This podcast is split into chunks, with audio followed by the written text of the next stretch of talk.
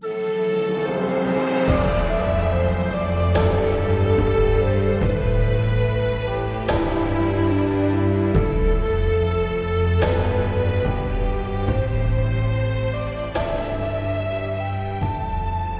在前边的几期节目当中啊，给大家讲了中国历史上几种食人事件的分类。接下来这一类呢，嗯，不太好归，所以我就把这些形形色色、各种各样奇怪的理由吃人的事儿，专门啊，再以一期节目来给大家讲一讲。比如说，在中国古代有一种传统的迷信，叫啥呢？叫割骨救亲。骨呢，就是大腿呀。就说啥呢？亲人在生病的时候，如果能吃到至亲的肉，就会有非常好的治疗效果。甚至有人还为这个出过专门的书籍。你想，咱不讲吃哪儿补哪儿吗？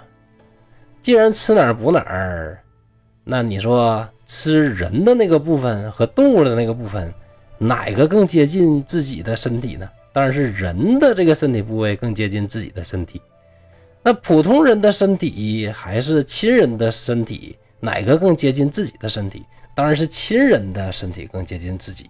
所以按照理论推演的话，越是至亲，吃完这个肉又就越有治病这个效果哈。原始里边就曾经记载过，河南有这么一对姓秦的姐妹，她俩老爹呀病得非常的重，有人就给出主意了。说至亲的肉和脑浆可以治病，这姐俩，姐姐就真的把自己的脑浆给凿出来，而妹妹呢，则把自己大腿上的肉给割下来，然后用脑浆来熬药，用大腿肉来煮粥。治没治好呢？咱先不提，这孝心呢，也确实够感人的了。此外，割骨救亲或者说割骨疗亲的故事还有非常多的，就是不知道这些主人公究竟是孝心至诚，还是在人前作秀。这个呀，就是一人、二人有心无心的讨论了。关于这个话题呀，大家可以听一听我另一个专辑《东北话趣说聊斋》中的第一篇故事，叫《考城隍》，那里边啊，我详细分析过这个事儿。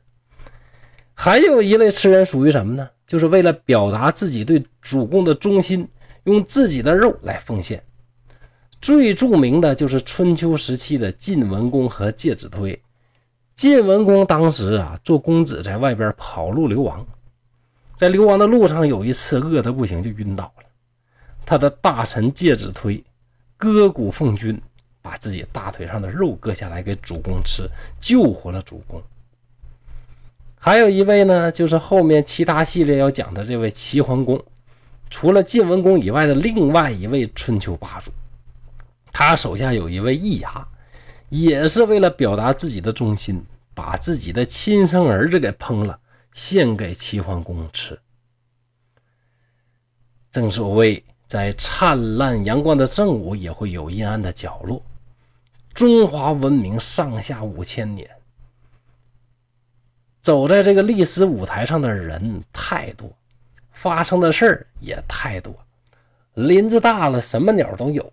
那再加上时间的这个时间轴，那鸟了那就太多太多了。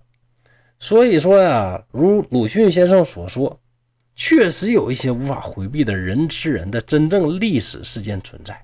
但是瑕不掩瑜，大体上我们这个国家这个民族还是一个热爱和平。正直善良、讲求仁义的，感谢呀！今天的和谐社会，这些不文明的现象，应该是永远不会再出现在我们这神州大地之上了。